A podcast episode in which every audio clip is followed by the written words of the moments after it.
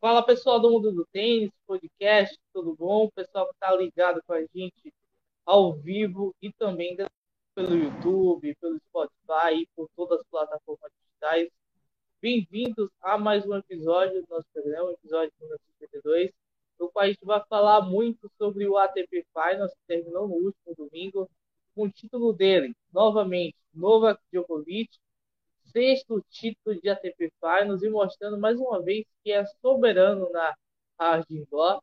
O Djokovic, que é um jogador que é impressionante, que sempre joga o seu melhor tênis na hard indoor, é um jogador que é muito acostumado com esse piso, mas a gente vai falar não somente dele, mas de outros atletas, como o Casper Ruud, como o Andrei Rublev, Stefano Tsitsipas, e também do Taylor Fritz, Nadal, todo mundo que participou do Finals, e dar uma pincelada rápida sobre as duplas com Mektic e Pavic perdendo para Rennes e Salisbury, e também as meninas em Buenos Aires, Laura Pigossi e Carol Meligeni estiveram em ação. Eu estou aqui com Rafael Eloy, que vai participar mais uma vez do nosso episódio. Boa noite, Eloy. Como está você? Como foi de Finals, Eloy? Boa noite. Salve para todo mundo. Foi bem. Assim, foi bem próximo, acho que, do que a gente conversou no, no episódio prévio, né? Que a gente, todo mundo, né, tava com uma, com uma leitura boa em relação às previsões, assim, né? Tá. Se Finals estava mais, digamos, um pouquinho mais manjado, principalmente porque o Nadal estava muito baixo, abaixo fisicamente, jogou bem mal, sem confiança, né, nos golpes chegando mal nas bolas, então o grupo dele acabou ficando não, mais evidente que o Rude sobrou, né, deu uma entregadinha ali para não ficar feio pro Nadal, né? Deixou o Nadal ganhar um joguinho. Que o Rude claramente se preservou para poder jogar a semifinal depois. Mas também tivemos boas surpresas, né? O Taylor Fritz jogou em alto nível, jogou muito bem, foi o jogador que talvez deu chegou perto ali, né, de dar um trabalho para o Djokovic, apesar né, de que o Medvedev tirou sete do Djokovic, mas Medvedev também, né, outro tenista que também foi abaixo, que a gente esperava muito por ser um piso que ele costuma ir muito bem, torneio que ele já já venceu uma vez, tem uma certa confiança, mas jogou mal. Mas, não, vamos destrinchar um pouco esse assunto aí falar um pouquinho de um grupo, depois a gente fala um pouquinho do outro e de como foram os confrontos também né, da semifinal e da final. O que você achou aí, Matheus? Vai. Quem foi o, o craque e o flop do primeiro grupo? Eu queria falar aqui sobre o nosso querido amigo Rafael Nadal, hein, Eloy? Eu estava comentando antes de começar o, o, a gravação do programa que o Nadal tá só o pó da rabiola. Só o sobrou do homem está cansado fisicamente. O Nadal passou problemas físicos é, nessa temporada. Problemas físicos que quase tiraram ele do, de Roland Garros. Tiver, teve um problema lá em Roma no começo do ano, problema no pé. Mas a gente vê que é um Nadal que sofre fisicamente nessa temporada. Ele que joga desde a primeira semana lá no Stanley Open. E o Nadal foi muito mal no grupo que era favorável a ele, porque ele estava jogando contra Aliassime, Fritz e Casper Ruud. O Ruud é filho do Nadal, né, um jogador que tem dificuldades para vencer o Nadal, um jogador que ainda precisa mostrar seu melhor, melhor tênis contra os grandes adversários. É, e tinha o Taylor Fritz, que era um calor, um rookie em ATP Finals, que também não é um jogador extraordinário, mas que levou trabalho para o Nadal, foi campeão de Miami e também teve um jogo duríssimo, o Wimbledon. E o Aliassime, que é o melhor jogador desse final de ano na, na Raj Indoor, pelo menos em 250 e 500, mas que precisava ainda mostrar um bom resultado, principalmente em ATPs grandes, em Masters 1000, em Finals. E o Nadal não conseguiu jogar. Nadal ele estava jogando ali 20% do que ele conseguia, sentia a dor, você viu a expressão dele, né? E também tem questões recentes que o nosso querido Rafael Nadal virou pai recentemente, tem toda a questão da saúde da Tisca, mas também tem o seu corpo que está cobrando no final da temporada. Nesse grupo, eu vi um Casper Ruud muito seguro em todas as partidas, todas as atuações. O Ruud, ele conseguiu jogar aquilo que ele esperava dele. Ele, afinal, com o Djokovic, ele começou até bem, mas sucumbiu a partida do Djokovic. O Djokovic, ele consegue se adaptar a todos os tipos de adversário, isso é impressionante dele. Mas um, um Ruud muito seguro, uh, um Fritz jogando bem, o Alessimi também jogando bem, e o Nadal, infelizmente, com atuações ruins, patéticas, anêmicas e xoxa. Não foi isso, Rafael Eloy? Como você viu esse grupo aí? Ah, eu concordo plenamente. O Nadal foi muito abaixo por todos esses motivos que você falou mesmo. Acho que contou sim essa questão psicológica das coisas que ele vem enfrentando fora da, da quadra em relação à paternidade, à saúde da, da esposa. Mas acho que muito mais do que isso, até porque se tem alguém que a gente espera resiliência né, e força mental, é o Nadal. Então, essa parte, né, a gente até. Lógico, estamos levando em consideração, mas acho que não foi a, o que mais pesou, acho que foi mais fisicamente mesmo. Porque você via, né, principalmente no saque e no backhand ele tava com muita dificuldade, que é surreal, assim, é muito diferente do, do normal, assim, do, da estaca zero do Nadal, sabe? Errando demais, que é raro, né? O jogo dele é baseado em errar pouco, e ele tava errando muito, principalmente de backhand, e ele tava chegando nas bolas mal, né? Você via que ele chegava fazendo muito esforço, Tava chegando sempre desequilibrado.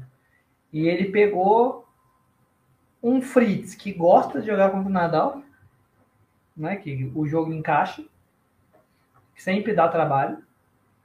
O Fritz estava num dia muito bom, o Nadal num dia ruim. Aí né, não teve outra. O Fritz venceu.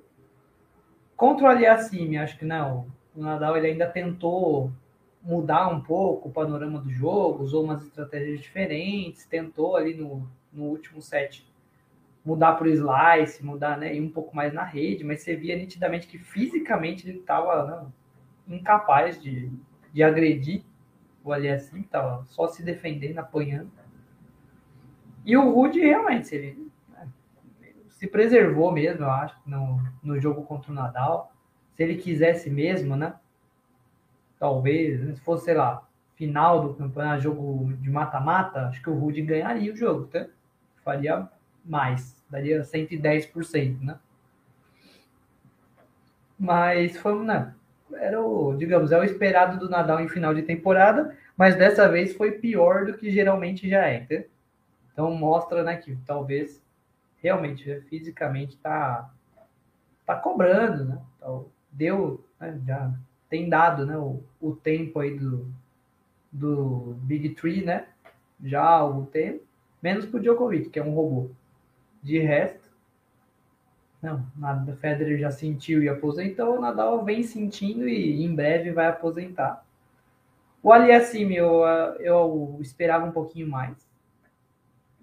Justamente porque ele estava vindo numa fase muito boa. Ele fez boas campanhas em Slam. Então eu achei que ele poderia, né, talvez ele, né, no jogo decisivo eliminar o, o Fritz, dar uma complicada ali, mas não deu, então esse grupo querendo ou não passou, né, Rude e Fritz, que era mais o, o esperado diante da condição do Nadal.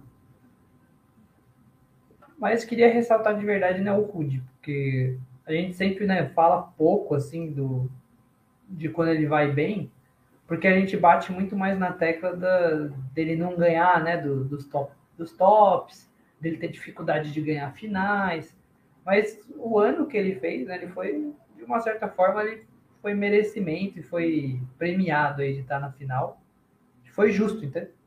Pelo menos na minha visão, acho que foi justo.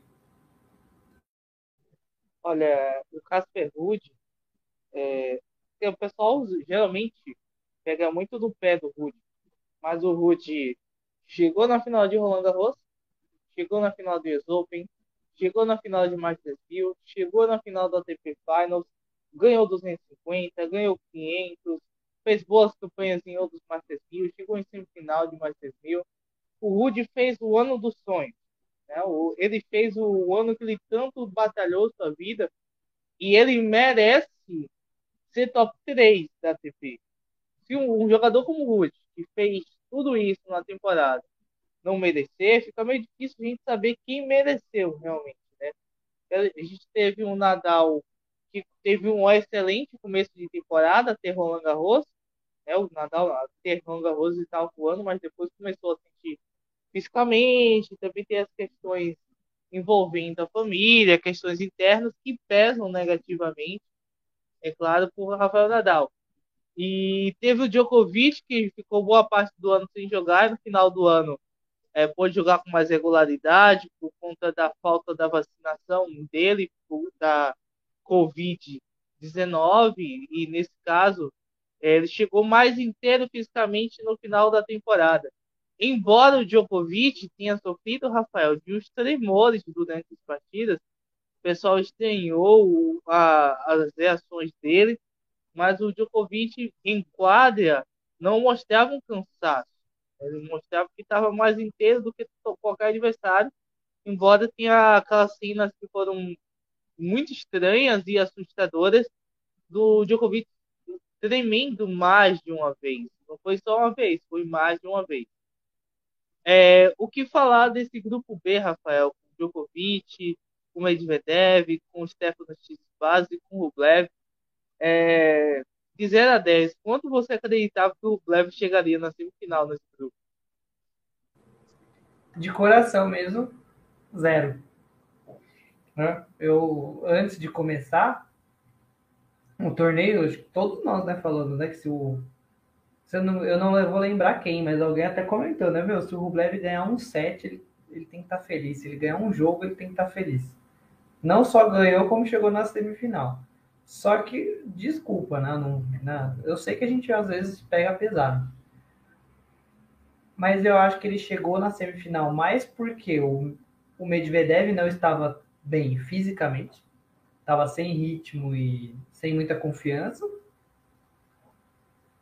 porque senão, assim, era tranquilo, né? Djokovic Medvedev ali, é, 2-0 em todo mundo e semifinal. E porque o Grego entregou a paçoca, né? No jogo decisivo, teve suas chances, era favorito e jogou muito mal nos momentos importantes do jogo.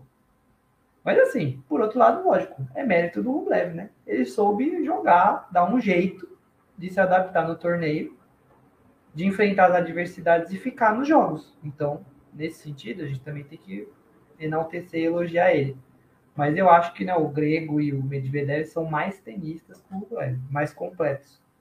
Agora, só uma crítica, né? O, o Grego, pô, todo mundo sempre fala né, da questão do comportamento dele, né, do Tsitsipas e tal. Da, até do, do pai, né? estão sempre envolvidos em polêmicas que envolvem a conduta, né, o comportamento. Aí o cara chega no finals, ele dá uma declaração daquela, né, é, menosprezando, né, inferiorizando o Rublev. Tudo bem, não, não interessa se é verdade ou não, entendeu? A questão é que eticamente você não vai chegar lá na, na, na entrevista publicamente e falar mal do, do adversário do jeito que ele falou, meio que dando uma desculpa, né? Assim, o cara perde pro Rublev e vem zoar o cara que o cara não tem arma o suficiente. Não, não. Você perdeu com um cara que não tem arma nenhuma. Exato, se eu sou jornalista. Então, se eu sou jornalista, a primeira pergunta que eu faço é, ué, se você está falando que ele é limitado e você perdeu para ele, você é mais limitado que ele? É o óbvio, não é? É a lógica. Então, assim, qualquer comentário fútil, tá sabe? Tipo, vazio, assim, é, ele só encontrou uma justificativa lá, né? Tava, tava bravo, né? Descontou em alguém. Mas foi muito, né? Foi desnecessário. Foi culpa dele não ter passado. Porque chance ele teve, tênis ele tem. Né? Então não adianta reclamar. Mas esperava um pouquinho mais do Medvedev, mais assim, né? Por conta do piso, da questão da, da, do torneio, que ele já venceu esse formato. Ele já tem experiência, já venceu o Slam. Acho que realmente faltou o ritmo, que ele não jogou né, muito no, nos últimos tempos. E ele também, né, foi pai na mesma, na mesma semana, ou uma semana de diferença do Nadal, também deve estar envolvido né, nas questões familiares e tudo mais, então talvez ele não estivesse né, no 110% que precisa estar para enfrentar o Djokovic na hard, desde sempre. Então, é complicado, né? E essa questão que você comentou até né, do, dos tremores, do Djokovic, você acha que também é por conta né, dessa questão do final de temporada e dele ter jogado pouco também. Então, por mais que ele tinha lenha para queimar, talvez não, né, o, corpo dele não estava tão acostumado com o nível de estresse né, que o corpo enfrenta num jogo de alto nível, ainda mais no jogo que ele teve com o Medvedev, que foram acho que três horas, né, para um jogo de três sets, na hard é muita coisa, né, foi um jogo duríssimo. E que em tese né, ele nem precisaria, né, se esforçar tanto assim, porque ele já tinha ganho dois jogos. Mas mesmo assim ele deu o sangue. Mas acho que foi mais por conta disso, né? Se ele tivesse mais consistência e mais linear na temporada, talvez ele não sentisse tanto né, o impacto ali físico no jogo. Mas só mostra né, a soberania que ele ainda tem muita lenha para queimar. Eu acho complicado. Se esse Djokovic que jogou o Finals estiver na mesma pegada na Australian Open, pode entregar o troféu já. Fácil. Easy. Tranquilo. Não tem nem conversa. Eu acho que o maior adversário do Djokovic na Austrália é ele mesmo. Sabe? Ele jogar o melhor dele, ele querer jogar. E o Djokovic, ano passado, ele foi pelas suas convicções muito fortes, a questão da não vacinação, e jogou na Austrália. Dessa vez, ele vai voltar a jogar na quadra onde ele se sente mais à vontade, que é na Rod Laver Arena, na, lá no Australian Open, uma quadra que é bastante rápida, que a, a bola voa bastante. E eu queria só citar algumas atuações do Djokovic, é, não só a, a atuação dele contra o Casper Ruud na final. Mas o principalmente o jogo contra o Fritz na semifinal. E foi para mim e também para o Rafa, que falou, foi o jogo mais apertado para o Djokovic. O Djokovic teve um pouco mais de dificuldade. Mas o que está acontecendo? O Djokovic ele conseguiu melhorar o seu saque. Hoje o Djokovic tem saques que ganham mais que a metade dos pontos dele. O Djokovic sempre foi um jogador de muita consistência. E aí ele está melhorando ainda mais suas armas. Olha a idade do cara. Olha tudo que ele ganhou e ele está melhorando o seu jogo ainda. Ele ainda consegue colocar armas no seu jogo. Né? Então isso é interessante. Queria só deixar o um comentário aqui do Daniel Franceschi, que está aqui com a gente. É, muito obrigado pela presença, Daniel. Ele falou que o Tispa se comporta como uma criança mimada. É uma criança que precisa do seu papai no box para falar e fazer as besteiras que o apóstolo faz e que Tsitsipas segue. Mas a gente tem que lembrar, né, o nosso querido Tsitsipas, que ele caiu no US Open para o Daniel Galan, na Colômbia. Né? Perdeu e então ele não pode ficar falando de jogador limitado. o Galan, ele é um lutador, mas ele tem poucas armas. Ele ganhou do Tsitsipas no US Open. Né? Então mostra que talvez o Tsitsipas tenha menos armas que esses jogadores. Talvez principalmente na mente. Isso é uma questão. Agora, o Tsitsipas sabe o que me impressiona, Rafa? Falei do Djokovic. É que ele está batendo cada vez a esquerda dele menos, mais defensivo. Ele não está conseguindo agredir tanto a bola. Ele está tendo que dá um passo atrás para bater, ele não consegue mais subir a esquerda dele, e a esquerda dele, que em determinado tempo estava lembrando do Guga, está cada vez mais diferente. Ele é um jogador que está virando defensivo, talvez seja bom no saibro, mas na quadra rápida ele acaba sofrendo com qualquer um que entra dentro da quadra. Pior que é verdade. Né? E ele nitidamente dá para ver que a esquerda dele ficou muito mais alta, né? Ele tá colocando muito muito spin e jogando mais mais para cima mesmo a bola. Acho que talvez, né, assim, taticamente, acho que é para ele ganhar mais tempo, porque ele não é tão rápido, né, na, na recomposição ali da quadra. Acho que ele faz isso para tentar ganhar um certo tempo e tá mais equilibrado para a primeira bola que sobrar na direita tentar fazer alguma coisa de diferente. O que eu acho triste nesse sentido é que tudo bem, ele vai ter bons resultados no Cyber jogando assim, ele já tem, né, na verdade. Por incrível que pareça, né, o jogo dele parece que se adapta melhor no Cyber do que na Hard. Ele tem ótimos resultados no Cyber. Mas, quando você olha para ele jogando, me, né, me fala o que, que você acha mesmo, assim, mas pegando assim a primeiras impressões que a gente teve do, do Tsitsipa, sabe? Não o que a gente está vendo tanto hoje. Mas desde que, desde que ele surgiu no circuito, que ele ganhou o Finals, pra cá. Quando você via ele, você tinha né, a, a expectativa né, de que ele viraria um jogador, ou que ele jogaria taticamente desse jeito? Quando ele surgiu, ele era, pelo menos na minha visão, o respiro do tênis clássico, de, de direita muito potente, de muito saque, muito voleio. Que ele, para mim, ele é o melhor da geração dele voleando na rede. Ele é muito bom, tipo de verdade mesmo. Eu acho ele diferenciado na rede. Só que cada vez menos ele está na rede. Cada vez mais ele virou um jogador fundista lá de ficar tentando segurar o jogo, né? Ele melhorou o slice, melhorou várias coisas, mas alguém imaginaria, né, que um tenista com tanta habilidade, com tanta competência de jogo de rede, jogaria só no fundo, entende? Parece uma coisa não, não muito lógica, entende? Não faz muito sentido. Mirou no Google e acertou no gasteio.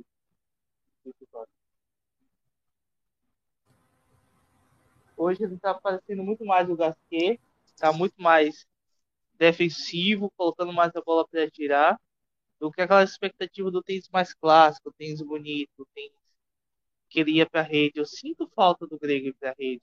É um cara que, que usa bem essas armas, é um cara que tem um bom slice. Mas o Tsitsipas, ele regrediu. Parece que ele não treina, sabe? Mas que se treinar é só bater na, mais forte na bola. Isso me incomoda, porque ele é um jogador muito bom, muito habilidoso. Para mim, o, o, Rafa, dos jogadores que estavam no final, tirando o Djokovic e o Nadal, ele é o mais habilidoso. Mas o, Tsitsipas, ele não consegue fazer esse jogo habilidoso ser efetivo. Como o Federer fazia, como o Guga fazia, é, jogadores que têm uma, uma, a esquerda de uma mão e que, quando jogavam na quadra rápida, não recuavam para bater. Eles batiam a sua esquerda na frente para que eles assim perdessem menos tempo com ela, né? colocassem ela para girar na frente e não recuasse para gerar potência, que você acaba errando muito mais quando você gera potência na esquerda, quando você coloca força no golpe. Você erra muito mais. E o Tsitsipas está virando esse jogador fundista. Tá virando um jogador saibreiro. Então... É, eu lembro do, do, do Tim. O Tim ele também passou por esse processo de regressão. O Tim ele batia muito mais na frente na rádio, ele era um jogador muito mais de rádio, mas o Tim ele precisou se adaptar e hoje é um jogador totalmente de cyber. O jogo dele é pro cyber. Ele não consegue jogar tão bem na rádio, justamente porque o jogo dele afundou. Ele não consegue crescer no seu nível como a gente esperava. E realmente, né, você vê, o, eu uso sempre como exemplo esse Finals que ele ganhou, porque eu, esse foi um Finals que eu acompanhei quase todos os jogos dele. Então eu tava, eu tava torcendo para ele na, naquele Finals que ele foi campeão. Ele jogou, tipo, barbaridade, mas era assim, era absurdo era o nível dele Roland Garros quando ele chegou na final contra o Djokovic. Com a, a direita avassaladora, assim, amassando, batendo de qualquer lugar da quadra, angulando muito, segurando demais as trocas, com muita intensidade, né? E hoje em dia não, você vê ele um jogador preguiçoso. Que, né, a primeira oportunidade que ele tem de não mexer a perna, ele não mexe. Ele segurou, ele segura o braço ele reza para o adversário errar. E não é a essência né, do, do jogo dele, nem o, o potencial que ele tem. Principalmente dessa questão mais do jogo da rede e da direita. Hoje está muito longe do que ele já, do que ele mesmo já apresentou. Não é que nós estamos comparando ele com outra pessoa, ele com ele mesmo. Tá devendo, né? O Rublev está sendo ele. Ele sempre é ele. Então, assim, quando surgir uma brecha, ele, ele vai aproveitar. Mas, ao mesmo tempo, ele tem um teto que ele também não tem muita versatilidade mesmo. É um jogador né, de pancadaria. Russo, escola russa raiz. Né? Ah, lógico, ele pode ainda lapidar né, desenvolver isso. Mas hoje em dia ele, né, tá sabalenca de calças. E é que você citou o Rublev, eu queria até mandar um comentário para os nossos seguidores do Twitter. Eu falei assim, se o Rublev venceu o Medvedev, eu fico uma semana sem criticar ele no Twitter. E em uma semana sem criticar o Rublev no Twitter, porque ele mereceu essa moral, né? E para tanto que a gente critica o Rublev por não ir bem em torneios grandes, claro que não chegou na final, mas o Rublev, ele cresceu o nível de tênis dele e ele não teve medo de fazer diferente. E isso para mim é legal. Isso para mim é muito legal. Que é um jogador que entendeu quais são as suas dificuldades técnicas, um jogador que uh, entendeu que ele precisa fazer mais. E ele foi bem no grupo com o Djokovic, com o Medvedev, com o Tsitsipas, que são caras grandes, caras que já ganharam a ATP Final. Né? Então, o Rublev me impressionou positivamente. E todo programa que eu venho aqui, eu critico o Rublev pela sua forma de pipoqueiro, por uh, esperar ele esperar sempre um pouco mais dele. Esse que eu espero um pouco mais dele foi o que ele apresentou no Final. Por isso que a gente cobra tanto do Rublev. Não é porque ele é ruim, mas porque ele pode fazer muito mais. Isso é verdade. E ele, você vê que ele é um jogador que, que corre atrás, né? E em nenhum momento a gente viu ele. Eu, de verdade, acho que eu nunca vi ele com, por exemplo, com um semblante assim, igual, igual o Tsitsipas faz muito, isso irrita demais, que é essa coisa assim do foda-se, sabe? Do ah, não vou ganhar hoje mesmo, né? Tipo, hoje não vai dar, né? Vamos ver na próxima. Você nunca vê o Rublev fazer isso. Ele sempre vai e ele se importa de verdade, né? Você vê que ele fica bravo com os erros, com os próprios erros, que ele tenta melhorar, que ele fala pro técnico, né? Ele, ele tá buscando melhorar. Isso é a parte mais legal. Porque isso vai fazer com que ele melhore de verdade, então. Em algum momento, né, ele vai ter alguma coisa de diferente do que ele já teve um dia nessa questão assim de ser muito porradeiro, né, de depender muito, né, da, só da pancadaria. Acho que isso ele é a essência do jogo dele, mas ele talvez vai poder lapidar esse lado que você comentou agora, de ser um saber a hora, né? Tem momentos, né, que tem que saber cadenciar, né? Tem que só segurar o jogo. Não é assim, né?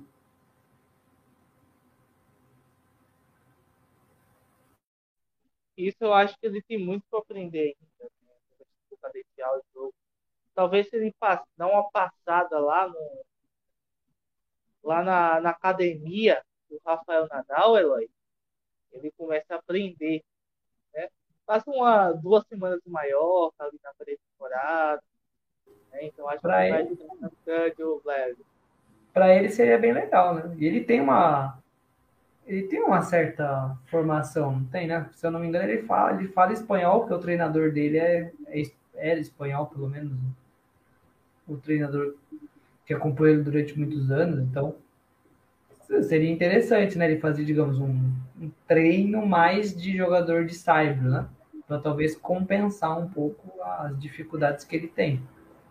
Do mesmo jeito, né, que o Rude investiu muito na hard e ele conquistou, né, coisas com isso. Você vê que hoje em dia ele já não é um jogador tão só passador, né, ele ainda tem a questão da consistência, mas ele está bem mais agressivo colheu frutos, né? Chegou em final de slam, chegou em final de finals, final de Master 1000. Então compensa, né? Quem investe nisso.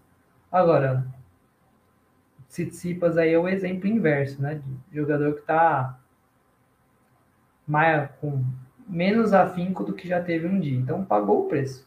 O Aliassime, do outro lado, é...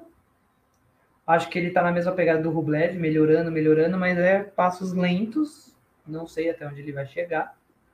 E de coração mesmo. Um tenista que para mim faltou nesse finals, infelizmente. E acho que pode botar um pouco nas lesões. A culpa disso foi o Sinner. Acho que o italiano merecia estar nesse finals. Foi uma pena não, né? não chegou perto aí do, pelos números, mas eu acho que ele entregaria muito mais do que muito jogador entregou. O Sinner teve oportunidade de jogar, de jogar o final é, como substituto, né? ganhou é, mas o que acontece? O Sinner, o que estragou a temporada do Sinner foi realmente as lesões. Um jogador muito bom. Ele é um jogador muito bom. É, mas assim, uma, não só o Cine, mas também o Alcaraz. Sentia a falta dos dois. São jogadores que são muito bons e que tem muito a mostrar. É, o Alcaraz foi uma perda muito grande o ATP Finals, é o número um do mundo. É, e o Cine, ele precisa achar maneiras de deixar o seu jogo é, mais rápido para que ele sofra menos fisicamente. Cine, ele sofre muito fisicamente. Isso vai da sua, do seu treinador entender, seu preparador físico, que não dá para você ter quase dois metros de altura e ficar batendo no fundo da quadra o tempo todo. Entendeu? Você não é o, o, o Rob Soder. Não dá, entendeu? Você precisa entender quais são as suas limitações. Eu acho que quando o Sinner aprender isso, entender um pouco mais do jogo dele, cara, o Sinner vai voar e se machucar mesmo. Mas para você, Rafa, ATP Finals 2022, quem foi o seu destaque e quem foi o jogador que decepcionou? Ah, a, de, a decepção acho difícil, né, não falar o Nadal. Porque por mais que tivesse todas as questões, eu não achei que ele ia chegar tão mal. Né? Que realmente poderia tudo bem que, assim, era até um pouco esperado porque ele já estava, né, tendo maus resultados recentemente. Mas é uma decepção por ser o Nadal, né? Acho que no grupo dele, nenhum dos outros decepcionou, sabe? Acho que todo mundo entregou o que se esperava mesmo. Fritz, o Aliassime, o Rude. O Aliassime só, né? Talvez no jogo contra o Fritz faltou um pouquinho mais, mas também nenhum, nenhum pecado, nada grave. Mas acho que o principal destaque é o Rublev, né? justamente por tudo que a gente acabou de falar. Por ter compreendido mais o, os jogos taticamente, o momento de cada jogo, a hora né, de fazer cada coisa, soube né, reverter situações. Então, né, ganhou jogos no terceiro set, lutou e jogou, teve bons momentos, né? Que teve momentos de que ele jogou muito bem. E ele acaba sendo né, o, o destaque. E a decepção nesse grupo, acho que foi o Tsitsipas. Mais do que o Medvedev. E você? Para mim, o destaque foi o Rudy. Novamente, jogando na Hard Door. É um cara que chegou à final, todos os méritos, sendo muito seguro em todas as partidas. Para mim, o destaque foi o Rudy. E a decepção foi o Medvedev. Medvedev muito mal. O Nadal, eu sei que ele estava sofrendo com questões físicas o ano todo. O Medvedev, embora tenha voltado de lesão, ele não conseguiu jogar. Então, para mim, a decepção foi o Medvedev. É, atuações lamentáveis do nosso querido russo aí. O Rafael, é, o quanto você acompanha o João Fonseca juvenil brasileiro. Porque o João Fonseca jogou semana passada lá em São Leopoldo, no Rio Grande do Sul, e venceu duas partidas. 16 anos de idade, ajudou o Brasil a ser campeão da Copa Davis Super Sub-16 e já fez uma boa campanha já em São Leopoldo. E o João Fonseca, aquele estilão, é alto, tem direita pesada, é, equilibrado mentalmente, fisicamente, E ah, o quanto pesa, Rafa, essa transição para um menino de 16 anos de idade jogar com profissionais? Você acha que isso pode pesar positivamente ou negativamente com você? Ah, assim, eu não, não acompanhei os highlights desses jogos que você comentou agora, mas eu não, não acompanhava ele muito antes da Davis, não. Eu comecei a, a me atentar mais a ele justamente nessa Davis. Mas assim, essa transição ela é necessária, não tem, não tem como escapar. Então, de uma certa forma, acho que vai muito mais de como cada tenista lida com isso, né? Tem muito juvenil. A gente pode citar aqui N exemplos até famosos, né? Por exemplo, o Gasquet. Ele era número um juvenil. Tipo, ganhava tudo. Chegou no profissional, ele é um bom tenista, ótimo tenista, mas né? tenista que não chegou aonde o juvenil demonstrava que ele chegaria, entende? Monfils, né? Foi um do mundo, campeão de slam juvenil. Tem uma série, né, de tênis que a gente pode citar nesse mesmo exemplo. Então, assim, nem sempre, né, um tenista que é muito vitorioso que vai muito bem no juvenil chega depois e vai super bem logo de cara no profissional. Mas acho que pelas qualidades, as características que a gente está vendo agora no João, que você até citou, ele tem boas chances de manter com a cabeça firme, independente né, do, do baque que ia acontecer. Acho que, lógico, ele não vai chegar avassalador aí no profissional, acho que vai ser mais gradativo, não vai ser um Alcaraz, né? Mas ele tem tudo para pelo menos ser top 100 mais breve, talvez, do que muitos dos que a gente já pensou aí na última geração.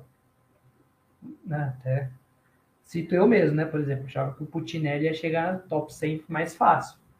Você vê que a transição para o profissional foi, foi mais difícil. Ainda acho ele um tenista impecável, assim, excelente. Mas você vê que tem, né, que tem as diferenças, entende? Que no juvenil sobressai algumas coisas que quando chega no profissional, tipo, é o que todo mundo fala, né? Todo mundo do top 200 faz muito bem muita coisa. Tem que ter um diferencial, tá? Às vezes é o mental, né? Às vezes é o físico, às vezes é um, não, ah, saque direita. Cada um vai ter as suas qualidades, mas acho que o João, né, precisa ter a cabeça só num lugar e com calma mesmo. E que a gente também, né? Que é o grande erro aí do, do brasileiro, que a gente não fique botando muita pressão, né? Assim, não fique enchendo muito o saco. Porque toda vez né, que surge, ah, tenista brasileiro, menos de 18 anos, ganhou alguma coisa, é novo Google. Para tudo, tipo, é um novo mito, uma lenda. Não, tipo, deixa o guri, né? Tipo, deixa ele lá, deixa ele treinar, deixa ele evoluir, né? Vamos dar tempo ao tempo e deixar ele justamente com calma. Surgiu a fadinha do tênis o você. Foi ter comentado no Twitter. É, o João ele tem muito ainda que aprender na construção de jogadas. Porque no juvenil é uma coisa, velho. O profissional é outro. Ele tem coisa a melhorar, mas ele tem muita bola. Assim como tem muita bola o Gustavo Wade. O Wade Também. é um... muito bom jogador eu mais gosto de assistir dessa nova geração brasileira. O Wade, que eu, eu tive a oportunidade de conversar com o Wade durante uns 10 minutos em Salvador, assistir o jogo dele. Jogador tem uma direita muito forte, um saco muito forte, mas que ainda precisa ser consistente. Tem o, o Pedro Boscardin, que tem sofrido com lesões, com problemas físicos, mas que é um excepcional jogador. E tem o, o João Lucas Reis, o Rafa, é, a gente sempre falava da dificuldade do João Lucas nessa transição para o Challenge. Ele venceu vários é, jogos em Futures, em, ganhou títulos em Futures, jogou bons jogos em duplas, mas ele não tinha vencido uma partida em Challenge simples até em Salvador. E aí eu tive a oportunidade de assistir a primeira vitória dele em simples em um challenge sobre o Romans André Burruchaga, né, uma partida que ele teve quebra atrás no segundo e no terceiro set contra o Burruchaga. E o João Lucas, mais uma vez, vai mostrando seu crescimento, já ganhou duas partidas agora em São Leopoldo e está crescendo bastante. E aí eu queria saber de você, Rafa, qual desses jovens jogadores brasileiros você tem a esperança de ser top 150 ali, é, quem sabe jogar no Slam, será numa chave de grande Slam direto, é, qual desses você vê essa chance tipo, para os próximos dois anos, por exemplo?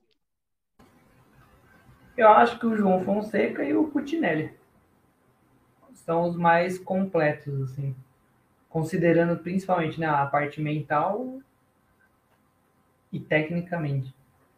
Não, o Matheus pode evoluir, principalmente na questão psicológica de quando ele joga atrás no placar ou na verdade, não é nem quando ele joga atrás, acho que ele tem mais dificuldade mesmo é de confirmar os bons momentos, né? Todo mundo, né, fala, né, a respeito disso, né, de que assim, ele quebra o adversário no game seguinte, ele não joga a mesma coisa que ele jogou no anterior, né? Ele, não sei, né, se ele pensa muito, né, se ele hesita ou se aparece algum pensamento, né, na, na mente dele na hora que ele quebra, que faz, né, de uma certa forma faz com que ele relaxe não, que ele perca não, momentaneamente o foco, entende? Alguma coisa assim. Mas ele, para mim, tecnicamente, né? Ele é, ele é impecável. Ele é muito, muito, muito bom tenista. E ele tem um estilo bem moderno, né? De tênis. Bem moderno mesmo. Ele, se, né, ele joga um tênis que encaixa, né? Com, com o que o tênis atual exige, entende? Acho que a altura dele também ajuda bastante, principalmente na questão do saque e ele fecha muito bem a rede por isso também. Acho que ele tem potencial, só precisa desses ajustes. Acho que foi um, um bom ano, mas que ele ainda, né? Acho que ele ainda vai mais longe. E o João Fonseca pela idade, né?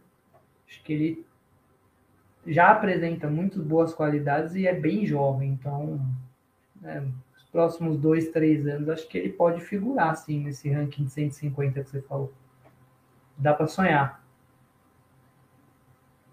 Mas eu ainda sou mais esperançoso em relação às meninas do que os meninos. Você já sabe da minha opinião. É, já sei. Inclusive, as meninas da Philly Cup, que tava lá, a Olivia Carneiro tava lá também, a Vivi, e a gente da Olivia, ainda... Da Olivia eu sou fã de carteirinha, não dá pra... Não vai parecer que eu tô defendendo.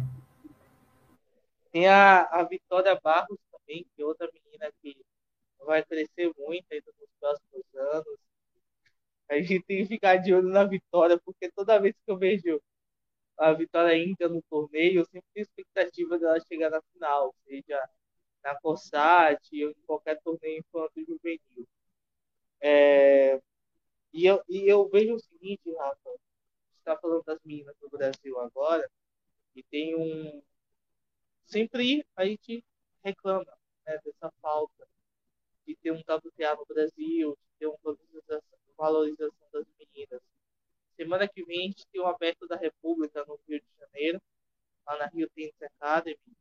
E é um lugar que é bonito ao redor, mas que é difícil de chegar. E é um, w, um ITF W60, ou seja, bem inferior da maioria dos torneios, é um torneio pequeno e tudo mais. É, e aí eu queria saber sua opinião sobre o quanto essa falta de torneios no Brasil é, afeta diretamente as meninas. Né? A gente viu a Laura Pigossi, que acabou de vir da Cup, do WTA de Buenos Aires, que ela chegou nas finais. Quanto essa falta de investimento em torneios aqui no Brasil influencia negativamente para que meninas como Olivia, ou como a Vitória, ou como a Luísa Delvin ou a Ana Candioto, como isso impede delas evoluir, né, de enfrentar jogadoras no nível maior? Eu acho que pesa bastante, principalmente porque, né, tá na época que eu acompanhei mais lá de, né, lá de perto, né, a formação dos tenistas, dava para ver que, por exemplo, né, o, o feminino, até uma certa categoria, jogava mais ou menos os mesmos torneios, né? Que o, que o masculino. Tinha, né, o feminino e o masculino nos mesmos torneios, mas tudo torneio menor. Quando ficava, né, quando ia ficando torneio maior, quando ia chegando já nesse patamar, né, por exemplo, o Putinelli e o João Lucas já, já jogavam, para as meninas, elas dependem muito de torneio sul-americano, do COSAT que você falou. Então elas têm que elas têm que fazer muito mais viagens ou ir para mais longe ou em condições muito diferentes do que elas treinam, entende? Em termos de altitude, de clima, de idioma, de tudo que envolve, né? Ainda mais nessa fase de formação delas. Então, lógico, tem aqui no Brasil, óbvio que tem, mas faz falta ter torneios desse patamar, entende? Do mesmo patamar que tem no, no masculino aqui no Brasil e mais perto, né, da gente. Então, né, eu lembro que ela jogava muito no Paraguai, jogava muito né, na, né, jogava na Argentina, mas era um, tem, não é a mesma condição, né, de você, não é a mesma coisa que, por exemplo, o, um tenista argentino e ele joga, né, os, AT, os ATPs e os torneios de lá. E treina lá, faz tudo lá, entende? Isso muda muito na dinâmica, no, no desenvolvimento do, do tênis. Então, que pesa bastante. Se a gente tivesse um pouco mais de estrutura do tênis feminino, ou se ele fosse pelo menos igual, né? A mesma estrutura dos ATPs, talvez a gente tivesse mais meninas interessadas no tênis para começar. E talvez essas meninas tivessem mais visibilidade. Com a visibilidade, elas teriam mais patrocínio, com patrocínio, elas teriam mais condições, uma coisa leva a outra.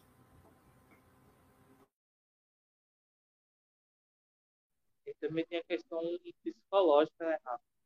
Assim, quando você está entre grandes jogadoras, você tende a se motivar a crescer do seu nível de tênis, aprender coisas novas, ou também você acreditar em um pouco em si mesmo. Né? E essa questão psicológica pesa muito também com as meninas por não ter a oportunidade de ter um crescimento mais acentuado. Sim, seria importante, né, que elas pudessem ter mais, né, ter mais abertura e mais disponibilidade aqui no Brasil. Ó, quem tá aí? O Diegão, mito sagrado. Boa noite, pessoal. Chegou o Diego, o Diego, o fã do Harry Kane. Ah, eu gosto dele. Kane é craque, pô. Ele, pena que ele joga no Botafogo europeu, né? Não, Botafogo Farpa. inglês. Farpas. O Botafogo ao menos ganha campeonato carioca de 10 em 10 anos. O Tottenham nem isso. Não, não. O Tottenham chega em final o... de Champions. O Arsenal, o Fluminense o, e o Tottenham chegou e perdeu para quem? O dia que o Matheus torceu pro Liverpool. sim, sim é, não me arrependo em momento nenhum. Boa. Já que o Matheus sentiu o que, que é. Verdade. Diegão, dá um. Né, fala aí. Dá sua fala síntese aí, aí do. Sua síntese do Finals. Aproveitar que você chegou agora aí. É, né? Porque o assunto da. Oh, o assunto da noite é o assunto do momento. Dá um. Dá o é, seu parecer. Parabéns aí pro, pro Djokovic, pros fãs do Djokovic que estão ouvindo a gente título mais do que justo, né? A gente sempre fala que na hard indoor o Djokovic é o que manda, é o cara que melhor joga nesse tipo de piso, nessas condições. Foi um finals do sexto. É, Diego chegou de Laranjeiras. Eu tô, tô de Liverpool, meu. É, o dos seis finals que o Djokovic ganhou foi um dos mais tranquilos, se não foi o mais tranquilo, né? É, sem derrotas, campeão aí perdeu apenas um set para o Medvedev, que foi até o melhor jogo do torneio, um jogo que não valia quase nada. Foi o melhor jogo do torneio lá, né? Três horas de jogo, um alto nível técnico dos dois. E o Djokovic vai sempre jogar contra o Medvedev, porque ele tem o Medvedev ali na, na mente dele com aquele US Open lá de 2021, engasgado, né? E e o Medvedev, cara, é, você pode ver que o Medvedev perdeu os três jogos no detalhe e ele poderia ter ganho esses três jogos que ele perdeu no detalhe, né? Foi mais o Rublev ali que quase perdeu para ele. Ele teve momentos contra o Tsitsipas que ele podia ter fechado o jogo. E contra o Djokovic jogou, jogou tranquilo, jogou sossegado e fez uma partida de alto nível. Então eu, o Medvedev perdeu os três jogos, teve a pior campanha, mas não foi o pior tenista, né? Precisa retomar a confiança aí para 2023, ajustar a, a, o corpo e voltar a ser o Medvedev que foi em 2020 e 2021. É, Rude foi a surpresa da semana, não esperava que ele chegasse na final, até disse no outro episódio que estava torcendo para ele, é, mas seria muito difícil ali com, com Djokovic, com Medvedev, com, com Nadal e até o Fritz, que ele conseguiu ganhar um jogo ali, com tenistas que jogam melhor do que ele nesse tipo de piso. Mas é, a gente vê uma a gente vê uma evolução no Casper Ruud. Tirando a grama ali, que não é muito a, praia dele, a gente vê que ele faz por merecer a, tra a, trajetória dele mostra isso, um título grande para 2023. É, todo mundo meio que trata o Rude como um patinho feio, ele não é ali o pessoal faz com ele, eu tava, vou, até fazer uma thread no Twitter hoje, para quem não acompanha o Davi Ferrer, mesmo o que faziam com o Davi Ferrer. Não estou falando do, da maneira de jogar, gente, são, são estilos diferentes. Mas o Davi Ferrer sempre chegava e sempre perdia. Tem um monte de vice-campeonatos aí, semifinais, que ele perdia ou pro Federer, que ele nunca ganhou, pro Nadal e pro Djokovic, até pro Murray. Teve um torneio de Miami que cantou uma bola que não era para ele cantar, ele acabou perdendo depois disso. Então, o David Ferrer sempre foi o tenista do quase. E tá acontecendo isso com o Casper Ruud, né? Não tem tantas armas igual tinha o Ferrer, mas é um cara trabalhador, um, um pedreiro, um cara que luta pra caramba e faz por merecer aí um título grande. Torço para isso, tomara que tomara que o Ruth consiga, né? Só que para ganhar esse título grande, ele tem que passar de um cara que é melhor que ele. Ele, ele, ele bateu, bateu que eu falo que chegou lá perto, chegou perto do Nadal, não ia ter como, chegou perto do Alcaraz, não ia ter como, chegou perto agora do Djokovic, caras que são melhor que ele, e aí ele precisa subir um nível. Não sei se ele vai conseguir subir esse nível, ou ele vai dar uma sorte que acontece no tênis de desses caras não chegarem, ele encara um, tenista do mesmo nível dele e ganha alguma coisa aí, igual o Tim ganhou, né? O Tim também estava com o mesmo processo, batia na trave quando o Djokovic teve aquele lance da bolinha lá, o Nadal não foi por causa da pandemia, o Tim conseguiu ganhar o, slam dele. Então pode acontecer esse, esses arranjos aí. Do, o, o eu adorei o, o torneio do Taylor Fritz, é, tinha, é, tinha, não tinha cotado ele para passar, não, melhor, deixa eu ver. Tinha sim, tinha sim, não tinha cortado o Rude. É, parou no Djokovic, o saque incomodou bastante, mas é aquilo, né? Você pega o cara que devolve pra caramba, tá jogando muito bem na semana. Então, chegou onde tinha que chegar o Fritz. Se ele passasse em primeiro, ele teria chances. O Rublev terminou do jeito que a gente é, esperava, né? O Rublev se desmanchando mentalmente, dá até uma agonia de ver, porque uma, coi uma coisa que o tenista não pode fazer é se entregar. E ali tava sábado, calhou, eu tá trabalhando ali no computador, vou pegar para assistir esse jogo tranquilo, né?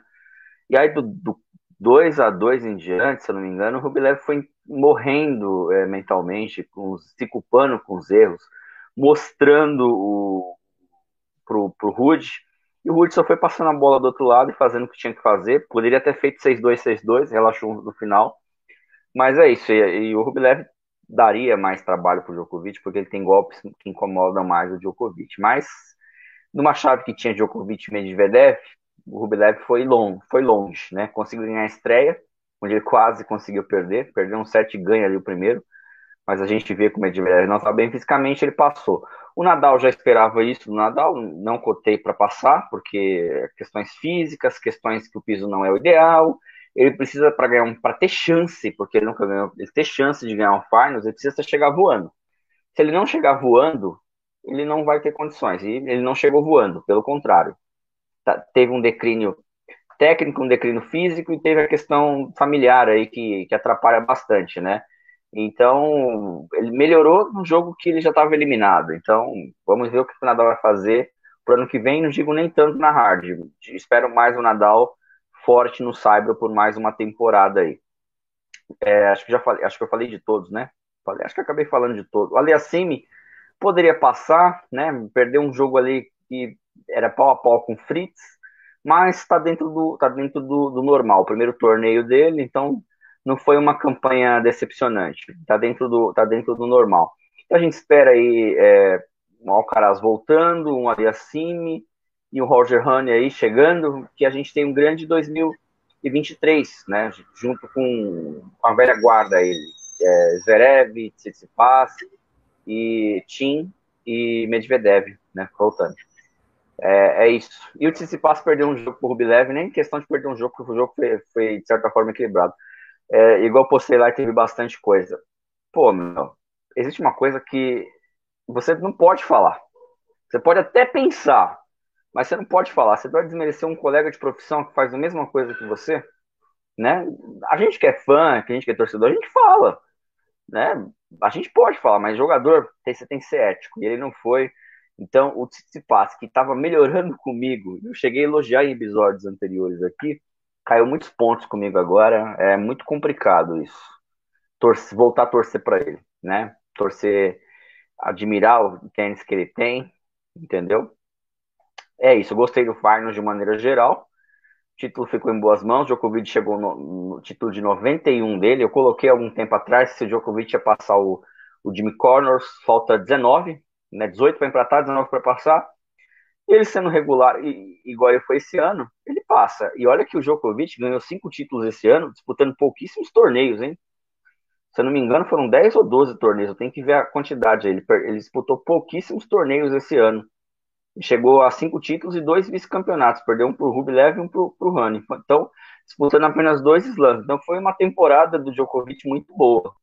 Né? Tivemos aí o Nadal, depois o Alcaraz, agora por último o, o Djokovic é, fechando o ano aí. Então, o, o masculino está em boas mãos. A gente vai ter 2023, eu coloco três safras ali brigando: Djokovic Nadal, os de sempre, né?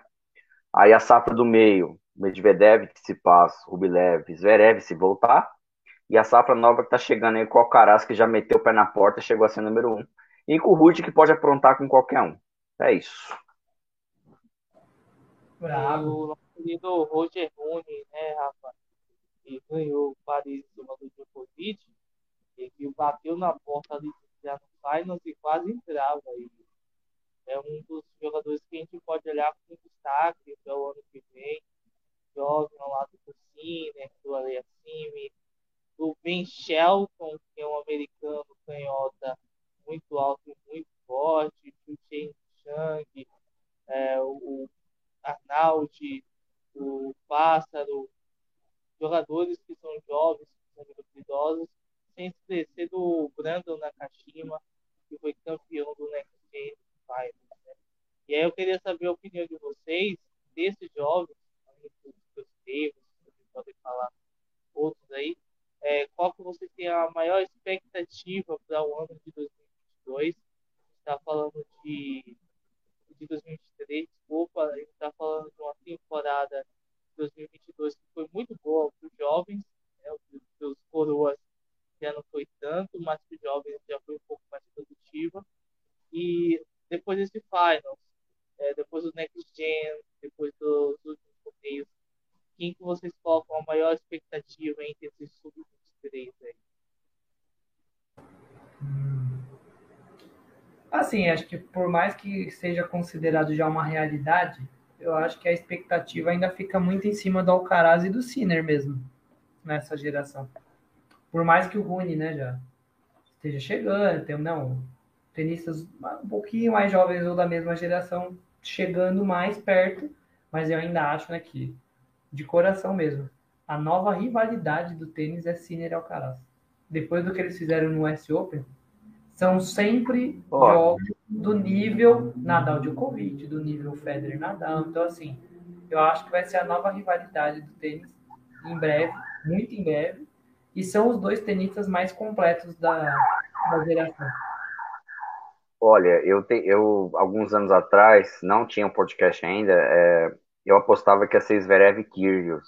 Rival... O tênis masculino, eu sempre falo isso, ele precisa de rivalidades, faz bem para ele, mais do que o feminino. O feminino, ele, é, ele vai de fenômenos e fenômenos e, e aí vai, e de Serena e Sharapova, principalmente, aí nos últimos anos. O masculino, ele, ele tem a questão du, dupla, né? Um contra o outro, aquela coisa que divide fãs. Eu esperava muito de Zverev e Kyrgios quando acompanhei um jogo dos dois e foi um jogaço. Parece esses caras vão chegar lá. Não foi, não rolou.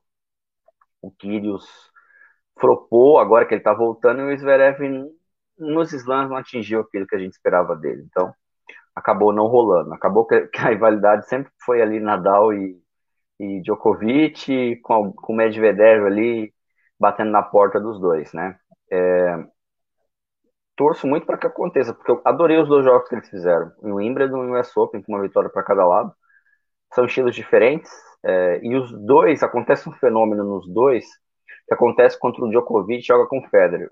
O Djokovic faz o Federer jogar melhor, e o Federer faz o Djokovic jogar melhor. Geralmente você vê um jogo ruim entre os dois, porque são opostos. O Federer saca, sacava mais, o Djokovic devolvia mais, né?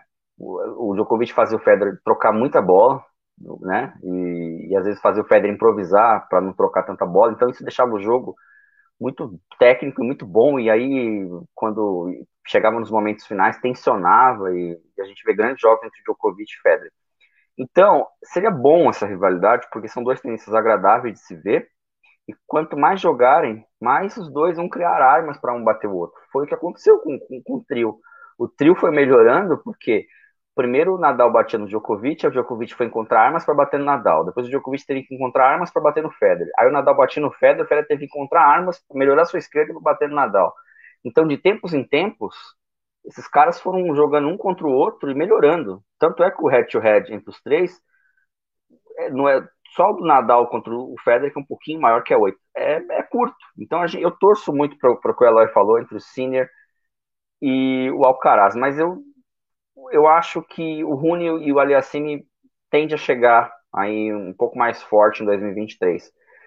Acho que o, o teto do Sinner é, já está perto de ser batido. Né? Acho que o, a margem de evolução para o Rune pro, pro Aliassime é maior do que, do que o Sinner. Né? Vamos ver o que vai acontecer aí. Né? Não, é só, não é só talento, né? talento tem que tem com trabalho também. Então, eu torço muito, a gente até discutiu hoje. Lógico que essa geração ela tem a vantagem de, de ter anos aí que Djokovic e Nadal uma hora vão parar, né? E, e aí eles vão ficar é, coisa que não aconteceu com as outras. Mas eu, eu espero que, que essas rivalidades é, aconteçam para a gente voltar aqui em episódios futuros e falar mais, né? E falando, Matheus, aí eu gosto pra caramba do Nakashima, né, que você falou, do Draper. O Shelton ainda vou esperar, acho que ano que vem é um ano de, é, de mais de evolução para ele. Acho que ele vai ficar mais pronto para 2024. Mas o Nakashima eu espero bastante dele. Como eu espero do Baez no Cyber ano que vem, anota aí. Baez no Cyber ano que vem, né? Aprontando aí. Ficando aqui a modificação, Diego. O Sebastião Baez vai ganhar um ATP 250 no Cyber aqui é, em 2023. Esperamos e veremos. É, vamos chegando nessa parte final aqui do, nosso episódio, é, queria que vocês deixassem suas considerações finais. E eu queria também deixar aqui, já que a gente está na semana especial de começo da Copa do Mundo, que vocês deixem seus palpites para quem vai ser os finalistas da Copa do Mundo. É, tanto o Rafa quanto o Diego, que entendem muito de futebol. Aí, quem serão os finalistas da Copa do Mundo? O Diego que hoje está feliz porque viu a Inglaterra meter 6 a 2 do Irã. Né, e, o, e ver o show do Caio Saka. Quem Diego? Oh, eu, eu torço mais para a Itália, mas Vamos ver, né? Eu, eu, eu, quero que a Inglaterra chegue longe, porque é um futebol agradável de se ver, mas eu acho que na hora H vai acontecer o que está sempre acontecendo, vai quase. Mas eu acho que vai dar Brasil e Inglaterra na final. Meu palpite foi esse. Eu, eu espero que esse jogo aconteça, né? Tô junto com o Diegão, de Brasil, né? de Brasil e Inglaterra. Pelo menos até agora, né, no que a gente tem visto nos últimos jogos, são os dois times que estão mais preparados. E a França, né, teve desfalques aí né, agora, né? O Benzema não vai. Né? Recém ganhou bola de ouro, então ficou embaçado para a França. Acho que vai acabar dando. Ô, ô Eloy, imagina como tá a cabeça desses caras, né? Então. Você vê três, quatro jogadores titulares. Antes, perde todo mundo, né? Dos grandes. Perde confiança demais. Acho que né, vai ficar difícil para a França. Mas assim, eu acho que não dá para descartar a Espanha de jeito nenhum e a Argentina nunca. botar morta, sem perna, vai chegar longe. E a tua, teu palpite, Matheus?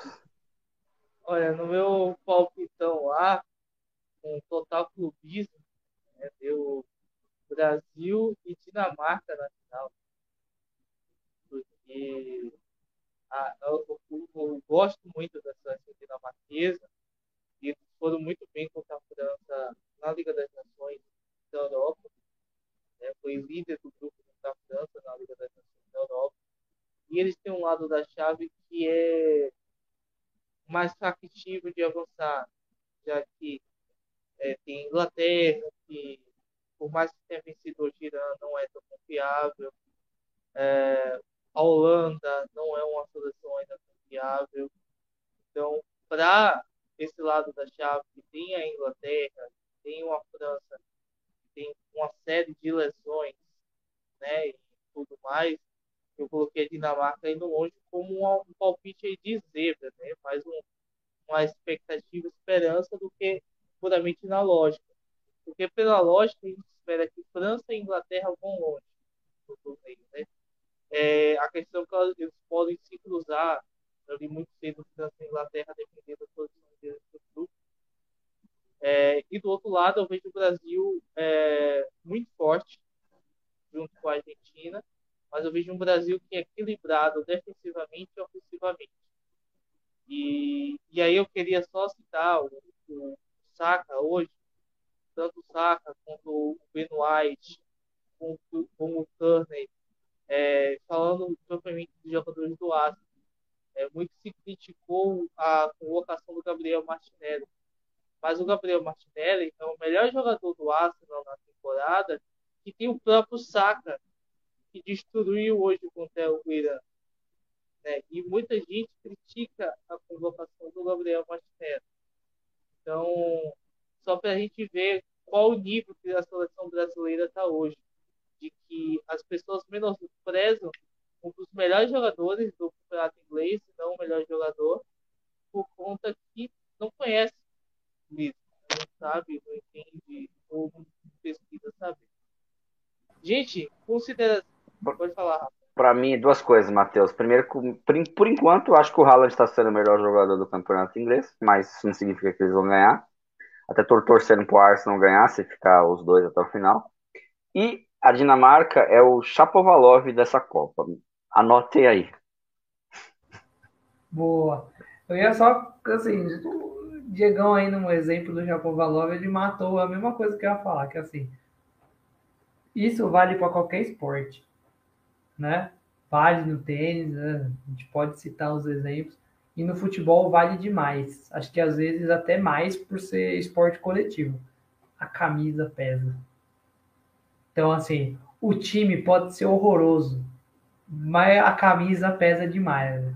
Porque eu já vi a Itália chegar em Copa do Mundo jogando um futebol medíocre e chegar na semifinal, chegar nas quartas, tipo, eliminar um monte de gente grande Tipo, a Dinamarca tem um time muito bom, concordo com tudo que o Matheus falou.